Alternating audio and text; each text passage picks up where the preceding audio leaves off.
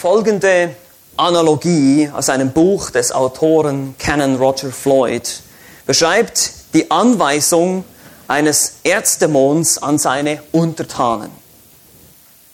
Er gibt ihm folgende Anweisung, was er tun soll. Bringe dich in einer Situation ein, die eigentlich ganz klar, ganz einfach, ganz deutlich ist, wo es eigentlich ganz logisch ist, was zu tun ist. Und dann verkompliziere sie.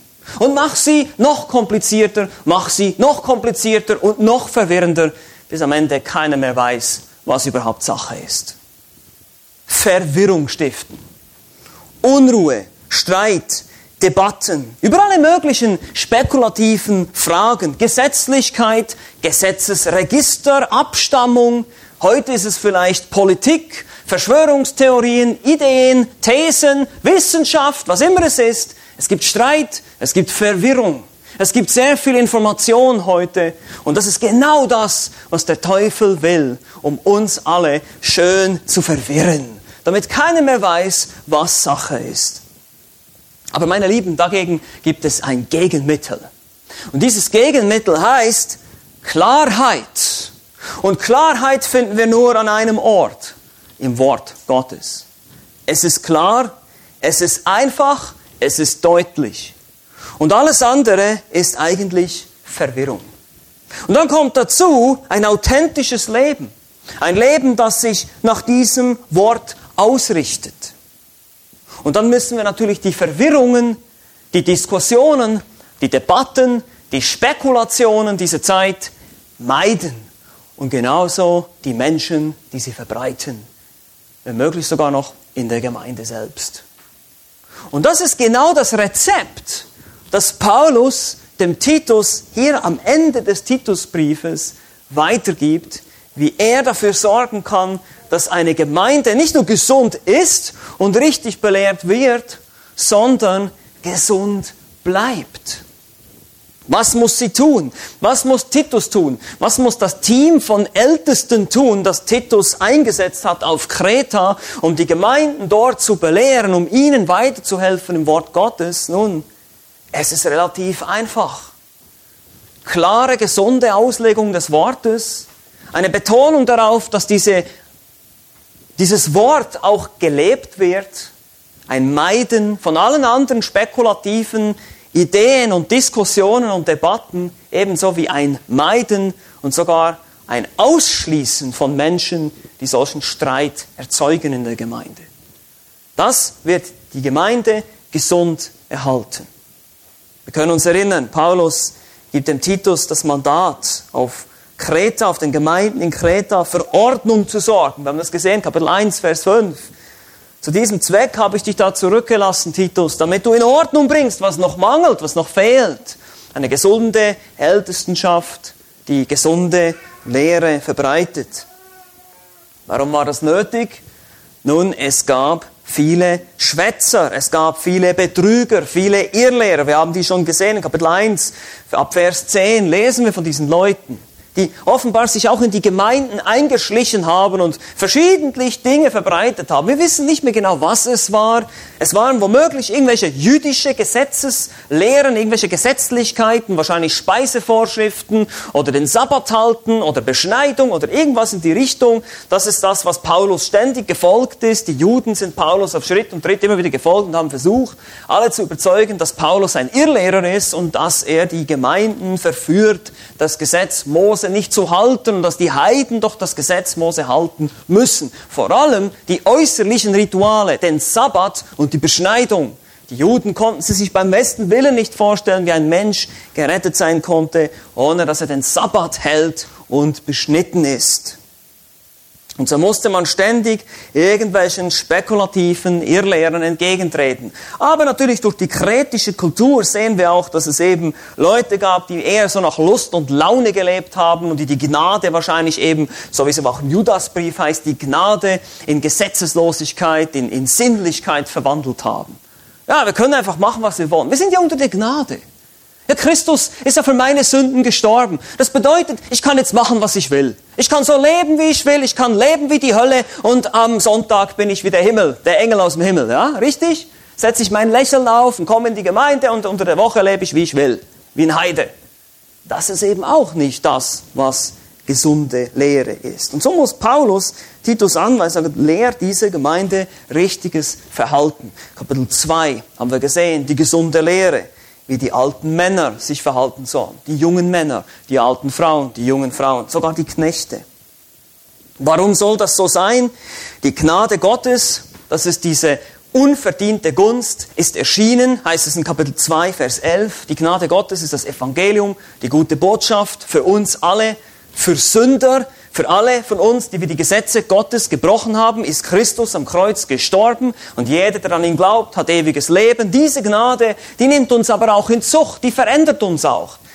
Du darfst zu Christus kommen, wie du bist, aber du sollst nicht so bleiben, wie du bist. Du sollst verändert werden. Der Heilige Geist kommt in dein Leben und dieser Prozess der Veränderung, wir nennen das auch Heiligung, diese schrittweise Absonderung von Sünde beginnt in deinem Leben. Und das soll Titus alles lehren. Und er soll es sogar betonen. Er soll es autoritativ verkündigen, haben wir gesehen, Kapitel 2, Vers 15. Dieses sollst du lehren mit allem Nachdruck, sagt Paulus. Und jetzt kommt es heute, in diesem Abschnitt, den wir heute anschauen, kommt das nochmal zum Ausdruck. Lass nicht davon, diese Dinge zu lehren, darauf zu bestehen, Titus. Lass dich nicht einschüchtern von der Kultur, von der Gesellschaft, von den Strömungen, von den Irrlehren, von alles, von allem, was da herumschwirrt in unserer Gesellschaft. Lass dich nicht davon beeinflussen. Sogar gegenüber dem Staat und den Regierenden sollen die Christen vorbildlich leben. Sie sollen nicht lästern, sie sollen gehorsam sein, sie sollen sich unterordnen dem Staat.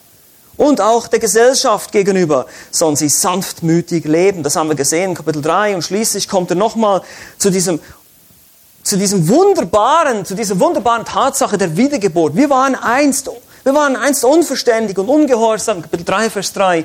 Und wir gingen in die Irre. Wir waren Sünder. Wir waren blind. Wir haben gar nichts verstanden.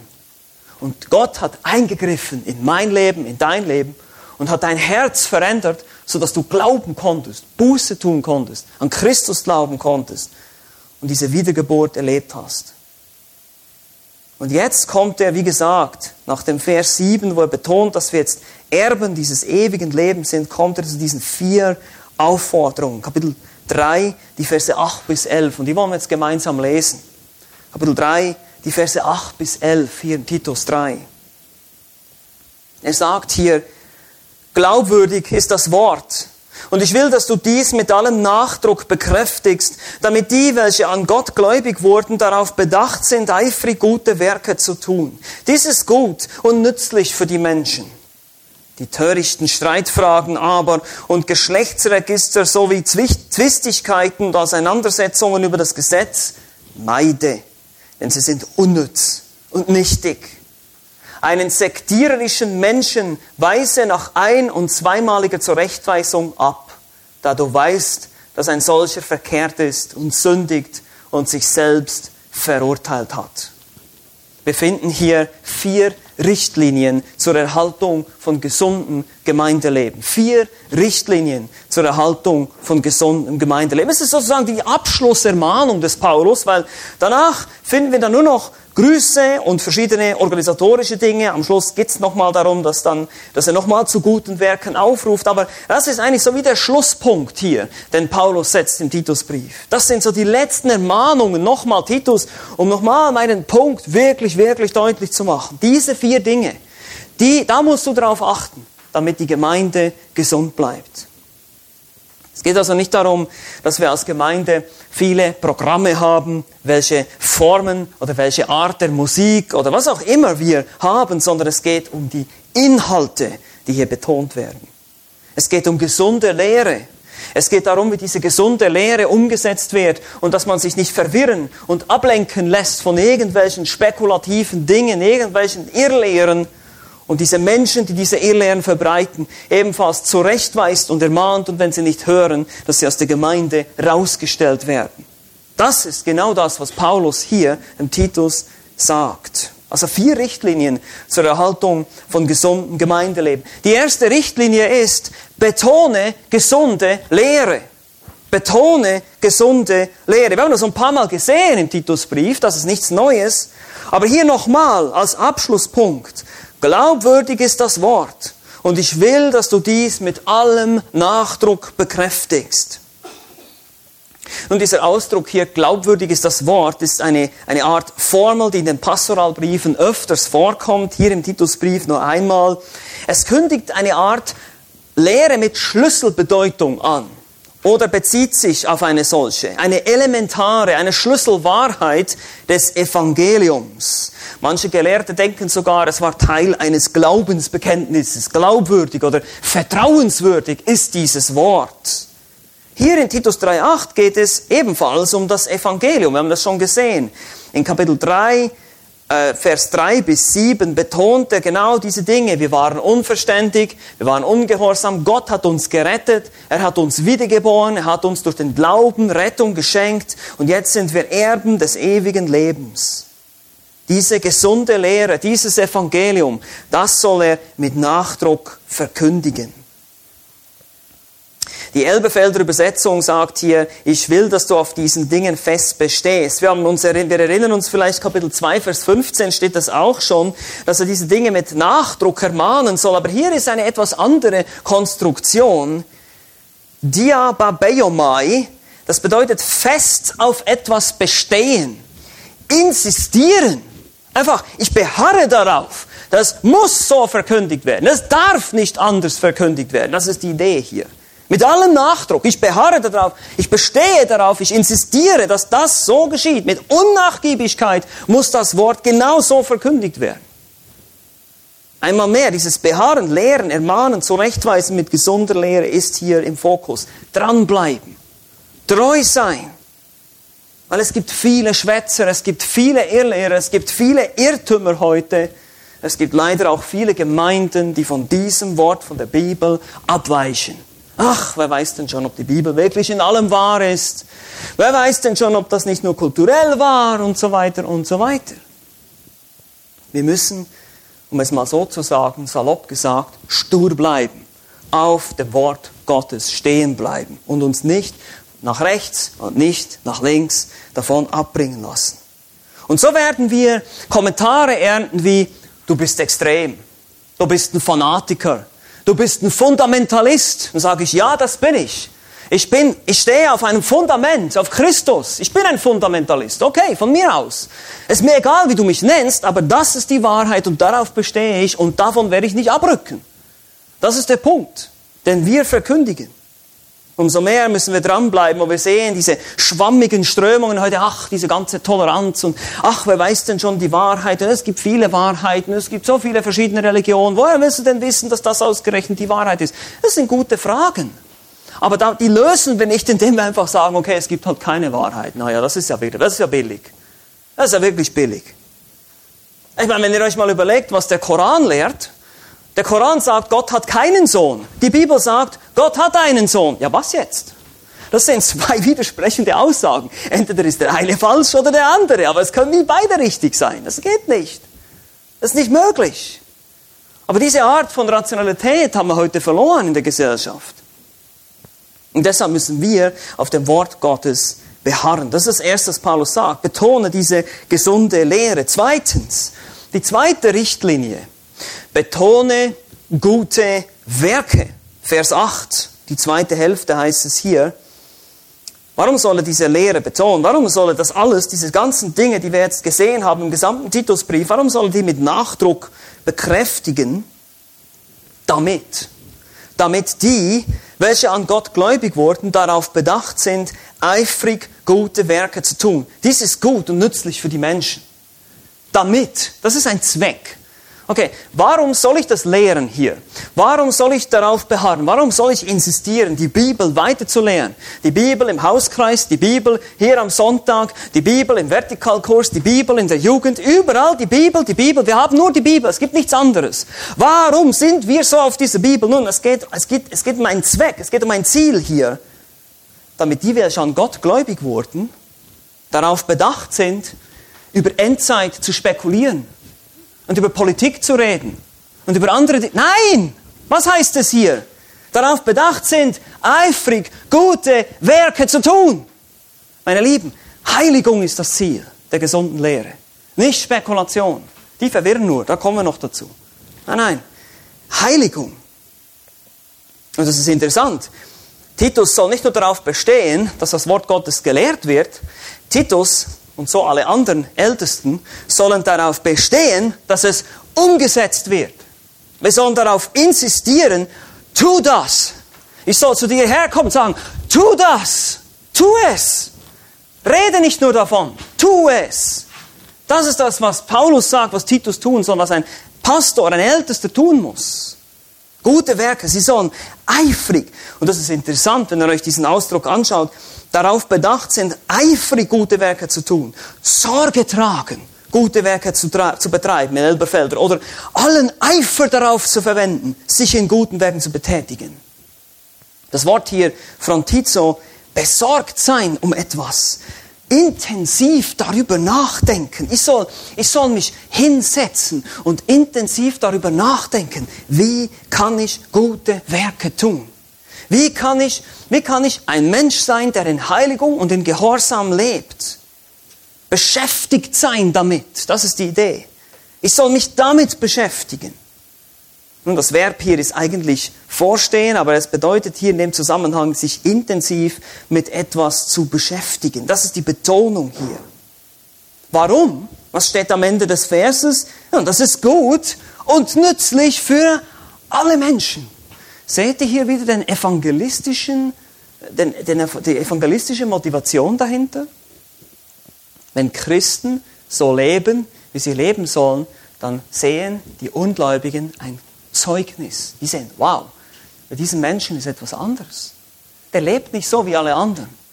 Der lebt wie jemand, der nicht von diesem Planeten ist. Genau das. So lebt doch keiner mehr heute. Der ist seiner Frau seit 20 Jahren treu. Wer macht denn sowas? Und er ist immer noch zufrieden mit derselben Frau. Das gibt's doch gar nicht. Und so, siehst du, bist du ein Zeugnis für den Herrn. Also wir sollen, die zweite Richtlinie hier ist, wir sollen nicht nur lehren, wir können, wir können viele Dinge hier sagen von der Kanzel oder im Hauskreis. Wir können viele Dinge lehren. Nein, wir sollen darauf bestehen, dass diese Lehren angewendet werden. Die Christen sollten es zu ihrer absoluten ersten Priorität machen, gute Werke zu tun. Natürlich tun wir das aus der Kraft des Heiligen Geistes, versteht mich nicht falsch. Du kannst nicht gute Werke tun, wenn du nicht an Christus gläubig bist, wenn du nicht die Gnade Gottes erfahren hast. Du kannst nicht versuchen, gute Werke zu tun, um gerettet zu werden. Darum geht es hier nicht. Aber wenn du gerettet bist, wenn du an Christus glaubst, wenn du wiedergeboren bist, wenn der Heilige Geist Einzug gehalten hat in dein Herz, dann bist du aufgerufen, genauso zu leben und Christus immer ähnlicher zu werden. Das nennen wir die Heiligung, diesen Prozess. Absonderung von Sünde hin zu Heiligkeit, zu einem gehorsamen Leben. Das ist deine und meine Priorität als Christ. Die Gemeinde, die nicht auf einer biblischen Moral beharrt, einer biblischen Sexualmoral, einer biblischen Arbeitsethik, einer biblischen, einem biblischen Umgang miteinander, einem biblischen Umgang mit Finanzen, einem biblischen Umgang mit Ressourcen, biblischer Kindererziehung, biblischer Gestaltung einer Ehe, eine, eine Gemeinde, die nicht auf diesen Dingen beharrt und intensiv bedacht ist, diese Dinge zu tun, ist keine Gemeinde. Das ist ein religiöser Club. Und wir kommen zusammen, haben eine schöne Zeit, lachen ein bisschen, trinken Kaffee, hören ein bisschen coole Musik und gehen wieder. Das ist nicht, das ist nicht Gemeinde. Wir kommen, um das Wort Gottes zu hören, um es zu tun. Das ist das Ziel. Und genau das sagt Paulus hier. Christen sollen ein Zeugnis sein in der Welt. Wodurch? Dadurch, dass wir uns ein Kreuz um den Haus hängen oder einen Sticker ans Auto machen? Nein, dadurch, dass wir gute Werke, dass man das sehen kann, dass du ein Christ bist, dass du und du wirst nicht, du bist nicht perfekt, ich bin auch nicht perfekt, keiner von uns ist perfekt, darum geht es nicht. Aber es geht dann darum, dass man sieht, dein Leben, in deinem Leben ist wirklich Christus das Zentrale. Es geht darum, du möchtest so sein wie Gott, du möchtest so sein wie Christus, du möchtest seine Eigenschaften in deinem Leben ausleben. Das ist dein Ziel, dein Streben. Und wir fallen auch. Wir versagen auch, wir stehen aber wieder auf. Wir, wir, bitten um Vergebung. Wir bereinigen Dinge. Vielleicht müssen wir auch andere Geschwister oder Menschen um Vergebung bitten. Wir bereinigen Beziehungen und machen weiter. Wir sind daran, wir sind bestrebt. Wir haben einen Eifer für Heiligkeit, für Abgrenzung von Sünde, für Abgrenzung von Unnützen, Sinnlosen. Aber das ist genau das, was heute oft fehlt. Wo ist dieser Eifer? Wo ist dieses Streben nach Heiligung? Wo ist diese, dieser Wille, wirklich zu lernen? Dieser Wille, sich zu disziplinieren und etwas zu tun und nicht nur rumzusitzen und sagen, ach, ich bin so ein Armer, ich bin so ein Opfer, ich schaffe das nie.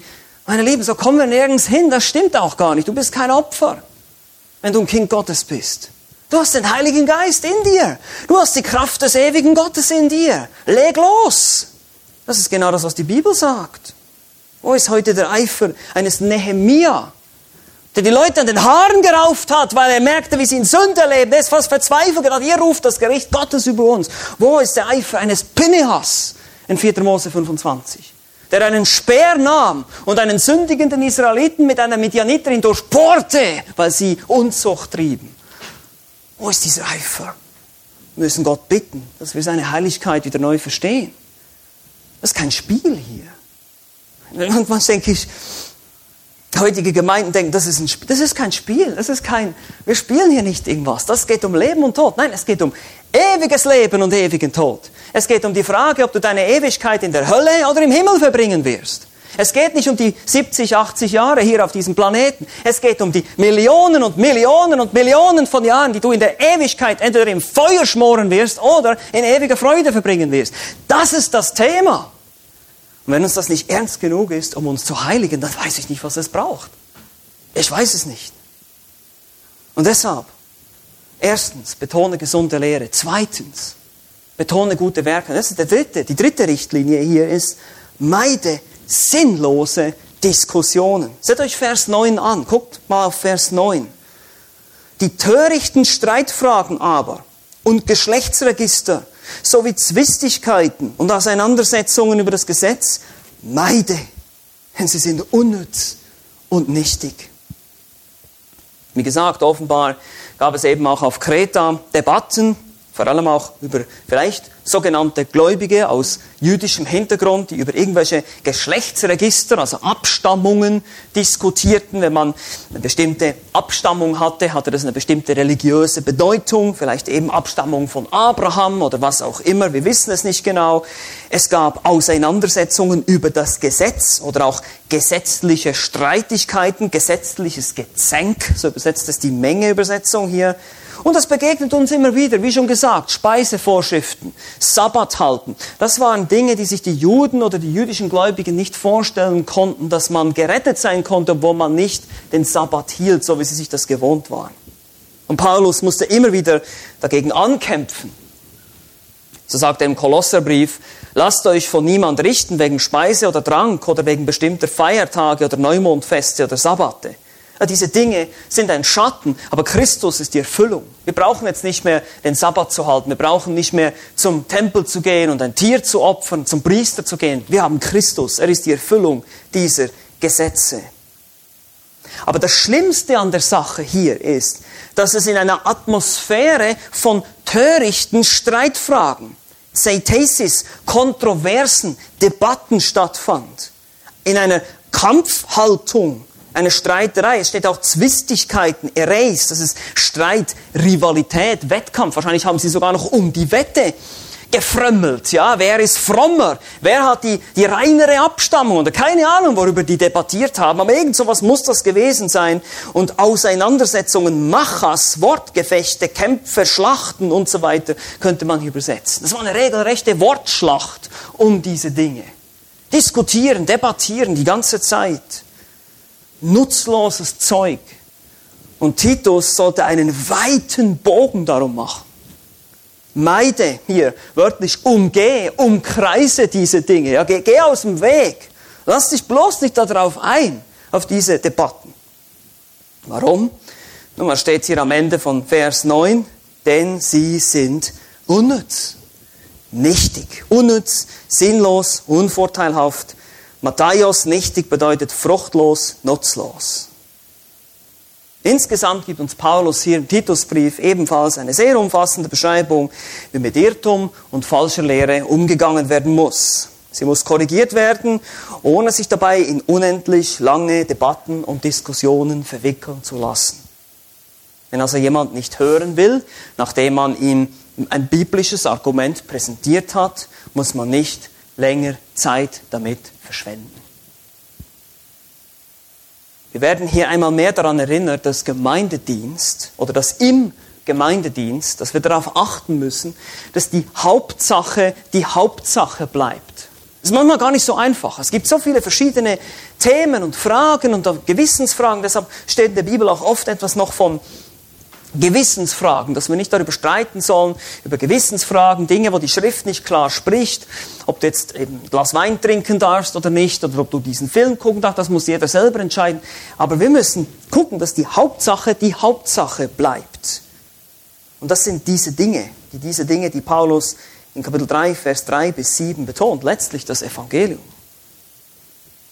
Wir wollen nicht abgelenkt werden von diesen Dingen. Auch das Beschäftigtsein mit guten Werken, darauf bedacht sein, ein Zeugnis zu sein in der Welt, das ist unser Fokus. Das muss unser Fokus sein und die unnötigen, sinnlosen Streitereien, Diskussionen. Ja, vielleicht ist es mit Irrlehren, vielleicht ist es aber auch zu Hause mit deiner eigenen Ehefrau oder mit deiner Mutter oder deinem Vater innerhalb der Familie, vielleicht ist es mit Arbeitskollegen, irgendwo sinnlose Diskussionen.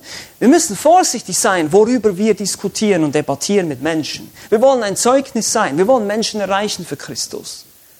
Und ich möchte nicht bekannt sein dafür, ein meinetwegen ein Corona-Gegner zu sein, sondern ich möchte bekannt sein dafür, ein Christ zu sein. Ich möchte nicht bekannt sein dafür, eine bestimmte Ernährungsmethode äh, zu, zu äh, bevorzugen, sondern ich möchte bekannt dafür sein, Christus zu lieben. Also Sonderlehren, Gesetzlichkeiten, das sind die Dinge, die wir meiden sollen. Wir sollen nicht spekulieren oder Endzeitspekulation, ganz populär, auch heute jetzt in der Christenheit, wieder alles Mögliche, spekuliert, man findet irgendwelche Theorien, ja, dass es jetzt dann bald zu Ende ist und so weiter. Wir haben uns schon damit beschäftigt. Wir wollen uns damit nicht beschäftigen. Wir wollen unsere Zeit dafür nicht investieren. Warum? Es ist nutzlos, es ist sinnlos, es ist inhaltslos, es ist nicht hilfreich. Und meine Lieben, ich kenne Leute, die sich Christen nennen, die wissen Bescheid über jede einzelne Sekte, über alle möglichen Strömungen, die es gibt und können das ganz klar biblisch identifizieren.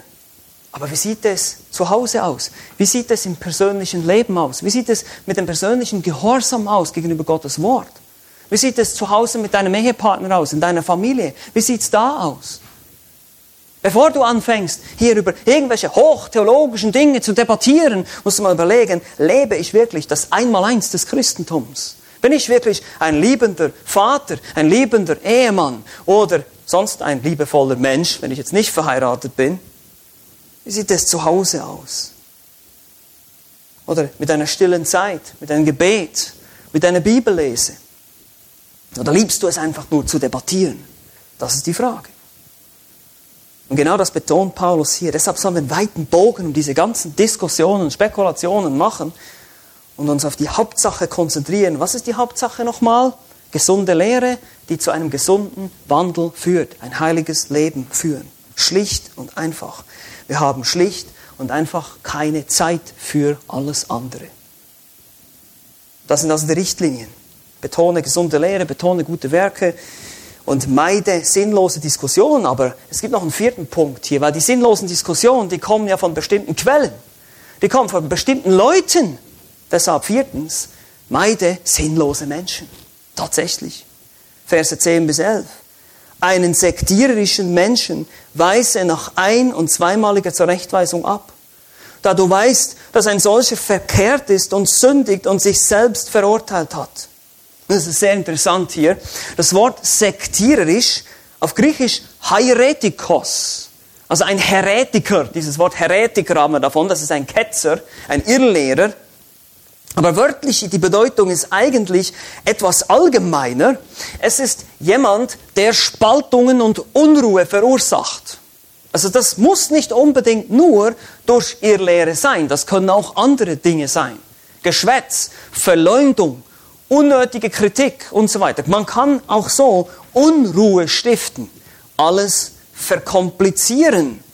Könnt ihr euch erinnern, was der Teufel will? Verwirrung stiften, schlechte Rede äh, verbreiten in der Gemeinde, Sauerteig verbreiten, damit jeder schlecht denkt über den anderen.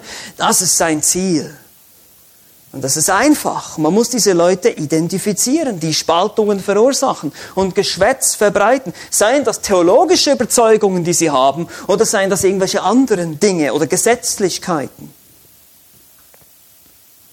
Diese Leute sind oft sympathisch, kommen aus den eigenen Reihen der Gemeinde. Das steht schon in Apostelgeschichte 20, Vers 30. Es werden aus den eigenen Reihen werden Menschen aufstehen, die verkehrte Dinge reden. Passt auf. Auch hier in unserer Gemeinde geschieht das oder wird noch geschehen. Garantiert. Das ist das, was die Bibel sagt. Wir müssen auf der Hut sein. All das stiftet Verwirrung und Unruhe. Und es ist die Strategie des Teufels, Verwirrung zu stiften. Und deshalb diese radikalen, vielleicht erscheint uns das bisschen radikal hier, was Paulus sagt. Er sagt, zunächst soll man ihn zurechtweisen, also eine Zurechtweisung, Nuthesia, ein Rat von einem sündigen Verhalten zu lassen, davon wegzugehen. Das ist eine Mahnung, eine Anweisung. Und wenn er dann einmalig und zweimalig nicht darauf hört, soll man ihn ablehnen. Eigentlich, man soll ihm verweigern, man soll ihm den Ausweis entziehen, mit anderen Worten unter Gemeindezucht stellen raus. Das ist die Aussage hier. Es erinnert an Gemeindezucht in Matthäus 18, wo wir auf Geschwister zugehen, die in Sünde leben, wo wir sie in Liebe ermahnen, erst unter vier Augen, dann nimmt man zwei oder drei Zeugen hinzu und dann kommt der dritte Schritt, der kommt vor die Gemeinde und dann wird, der, wird die Person ausgeschlossen. Und das ist hier genauso dasselbe mit spalterischen Menschen, die sich einnisten wollen, die Verwirrung stiften in der Gemeinde, sagt Paulus, wenn man sie ein, zweimal ermahnt hat und sie nicht aufhören wollen damit, verschwende keine Zeit mit diesen Leuten. Stell sie raus. Und das scheint uns vielleicht etwas lieblos heute und radikal, ich weiß. Wir denken vielleicht, oh, ist ja heftig. Aber wenn wir uns vorstellen, dass es hier um die Gemeinde als Ganzes geht. Es geht ja nicht nur um diese einzelne Person. Es geht um den Schutz der gesamten Gemeinde. Und es geht um die Heiligkeit und die Ehre Gottes. Und das ist uns manchmal am wenigsten bewusst in der ganzen Sache. Wenn jemand in Sünde lebt, dann spuckt er Gott mitten ins Gesicht. Und das ganz offen. Es muss natürlich Sünde sein, es muss verkehrt sein, es muss ganz klar identifizierbar sein geht jetzt hier nicht um irgendwelche Vorlieben, sondern es ist, wie gesagt, ein Sektierer, ein, ein, ein, ein Mensch, der Spaltungen verursacht mittels falschen Lehren und Spekulationen. Und wenn jemand angesprochen wird, ermahnt wird, in Liebe darauf angesprochen wird, er soll davon lassen. Er soll bitte umkehren, Buße tun. Und er tut es nicht. Und dann sprichst du ihn nochmal an. Und er tut es immer noch nicht. Dann musst du nicht weiter Zeit verschwenden mit dieser Person, Titus. In Vers 11 heißt es dann, da du weißt, dass ein solcher verkehrt ist und sündigt und sich selbst verurteilt hat. Wenn jemand so reagiert, Titus, dann weißt du Bescheid. Wenn jemand nicht belehrbar ist, wenn jemand sich nichts sagen lässt, dann ist er ein Tor, ein Dummkopf, das sagt die Schrift. Dann musst du nicht weiter Zeit verschwenden, dann musst du ihn unter Gemeindezucht stellen. Das geht nicht anders. Weil die ganze Gemeinde wird sonst geschädigt werden durch seine Irrlehren, durch seine Spekulation, was immer er verbreitet, was immer die Dinge sind, die diese Person verbreitet. Wissen wir jetzt nicht hier, aber sind auf jeden Fall schädlich. Es ist ein Mensch, der in einem Zustand der Verdrehtheit, der ist pervertiert, existiert und daher sündigt er auch und er spricht sich selbst das Urteil. Autokatakritos. Er hat sich selbst verurteilt. Nachdem die Schuld festgestellt wurde, ist das Urteil klar. Oder man könnte auch sagen in der heutigen Sprache, sein Verhalten spricht für sich selbst. Er hat sich selber offenbart als jemanden, der nicht hören will. Und wie gesagt, diese Anweisungen erscheinen uns hart, aber wir müssen uns erinnern, Diejenigen, die da waren, auch wir haben über Gemeindezucht gesprochen. Bei der Gemeindezucht geht es nicht nur um das Wohl des einzelnen Individuums, das am Sündigen ist, sondern es geht um, die, um den Schutz der gesamten Gemeinde. Es geht um die Ehre Gottes, um die Ehre des Christus und es geht auch darum, dass wir als Lerngemeinschaft gestört sind, dass der Lernprozess äh, durch Spekulationen, Streitereien, Unruhe und so weiter wird die ganze Gemeinde gelähmt. Wir eben, wir diskutieren und debattieren und, und machen uns Gedanken über alle möglichen Dinge und die Hauptsache ist nicht mehr die Hauptsache plötzlich. Und das ist genau das, was der Teufel möchte. Wir müssen Buße tun, wieder zurückkehren und sagen, wir müssen uns wieder darauf konzentrieren, gesunde Lehre aufzunehmen und gesunde Werke zu tun aus dem Glauben. Gute Werke zu tun aus dem Glauben. Wir müssen darauf achten, was Paulus hier sagt. In 1. Korinther Kapitel 5 warnt Paulus vor dem Sauerteig der Sünde, der sich ausbreitet in der Gemeinde. Wenn wir solche Dinge dulden, dann sind wir tatsächlich lieblos. Ja, es ist lieblos, jemanden in Sünde einfach weitermachen zu lassen. Weil was ist die Sünde? Die Sünde wird diese Person töten. Das heißt, ich lasse diese Person einfach gehen, dann bin ich lieblos. Ohne Warnung, ohne Zurechtweisung. Das kann ich nicht tun. Und dann bin ich auch lieblos gegenüber dem Rest der Gemeinde, wenn diese Person nach ein-, zweimaliger Zurechtweisung einfach weiter dümpeln kann und weitermachen kann in der Gemeinde, wo immer er ist, was immer er tut, was immer er lehrt auch, was diese Irrlehre verbreitet. Das kann ich nicht dulden.